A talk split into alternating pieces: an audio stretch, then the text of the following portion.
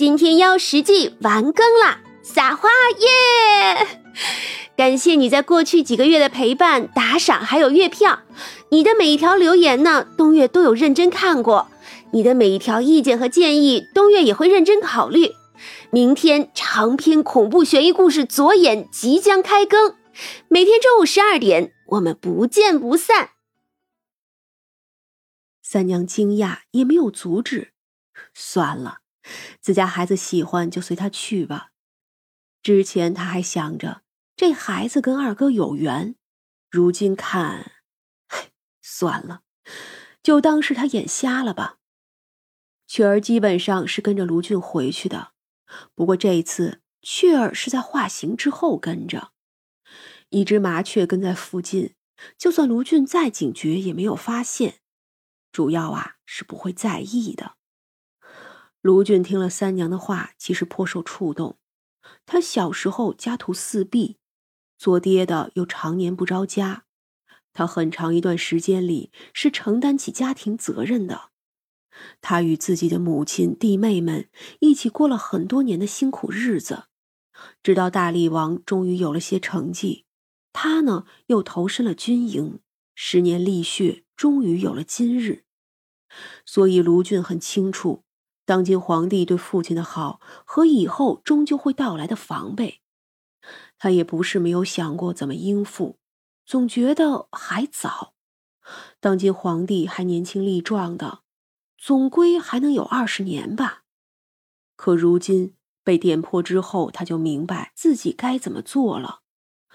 那位龙三娘是说他太过狠辣，他平时治军就用铁血手腕，来到京城后治理王府依旧如此。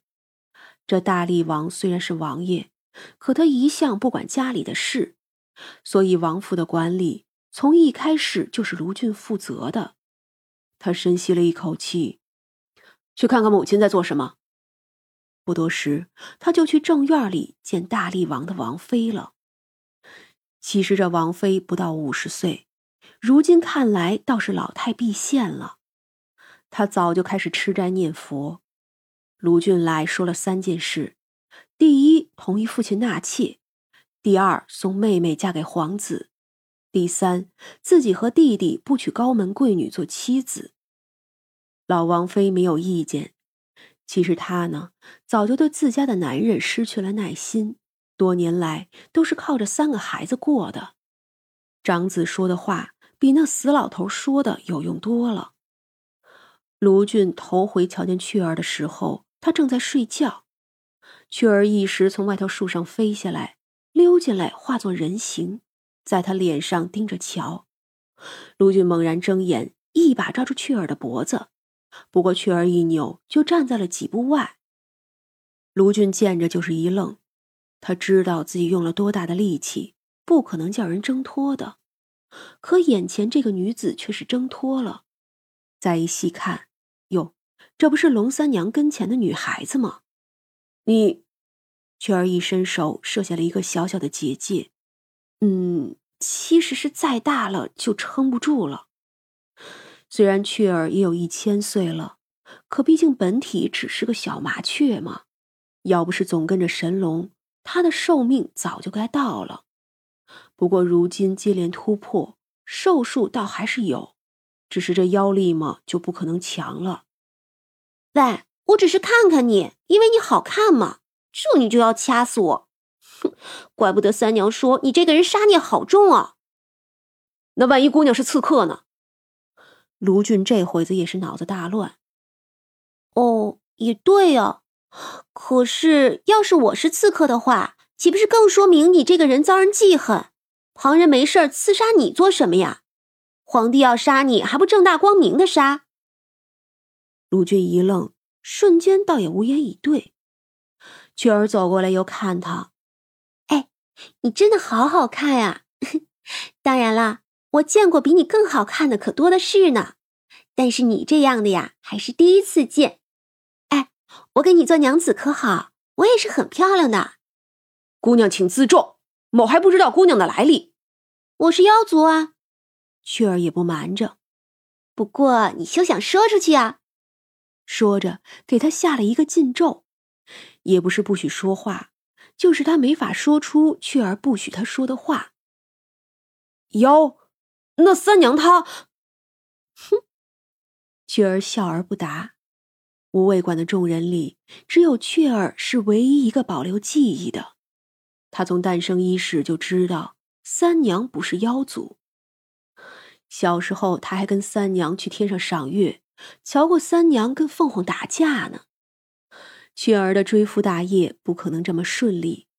卢俊呢，也不是随便见个漂亮姑娘就可以的。这两个人的纠缠呀，还长得很呢。无畏馆里，三娘跟薛冲说了这件事儿，薛冲呢也觉得好笑。从被人抛弃的孩子，到被害的可怜少女，再到懵懂的小妖，雀儿啊是三娘一手带大的孩子，那感情跟菜菜差不多的。又因为常年在一起，所以可能比菜菜更加亲密。三娘对雀儿一向很是纵容，不过就算不是这样，雀儿既然喜欢一个凡人，三娘呢也就不会拦着。反正那凡人也不敢伤害了雀儿，雀儿身上自有印记，所以呢，三娘索性不管小儿女如何折腾。薛冲没能彻底辞官，还挂了个闲职，大概是江山已定，他这么识趣的主动辞退。叫皇帝很是高兴，他呀赏赐了一大堆东西，还有个府邸。不过呢，薛冲对这府邸没什么兴趣，还是喜欢住在无畏馆里。府邸嘛，就叫府中的人看着好了。这一日秋风飒飒，天气挺好，就是这气温吧不太高。五味馆里，三娘兴致极高的正在做饭。她将鲜松蘑洗干净，又将四只小鹌鹑给洗好。这鹌鹑呀，是早上街上有人卖的。处理干净的鹌鹑洗好，去掉头和爪子，再去掉内脏，放到开水锅里烫一下，去一下血腥气，捞出来再洗一洗。芝麻放入锅里备好，松子去皮儿。此时把鹌鹑放入锅中，倒入适当的清水，再用大火烧开。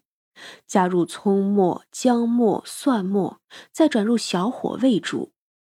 锅里呢，再加入松蘑、鸡汤、松子儿、食盐，还有料酒、胡椒粉和花椒末。约莫煮上一个半时辰，出锅的时候撒上芝麻也就好了。就在这个汤差不多要出锅的时候，无味馆又迎来了一位客人。他穿着一身锦绣的袍子，着实富贵。可却是个面色蜡黄的样子。这里可是能替冤魂伸冤的地方？他问道。三娘看他浑身的怨气冲天，就笑了笑：“正是，求您做主替我伸冤。”男子，哦，准确说是男鬼，跪下来磕头，像是满身怨气终有释放的缺口一般，汹涌而出。三娘伸手画了个圈将他怨气困住。坐吧，既然来了，不如顺口尝尝我做的汤。那男鬼一愣，随即谢过了三娘，坐在后院的石桌前。他生前锦衣玉食，可最后那段时间也很久很久没有好好的吃上一顿饭了。汤端来，他闻着那不浓不淡的香气，就觉得腹内如同擂鼓。不必三娘多说，就吃了一大碗。随着食物进了肚子，他的怨气似乎也淡了一些。既然能找到我这里，就该知道我这里是不会平白帮着鬼魂做事的。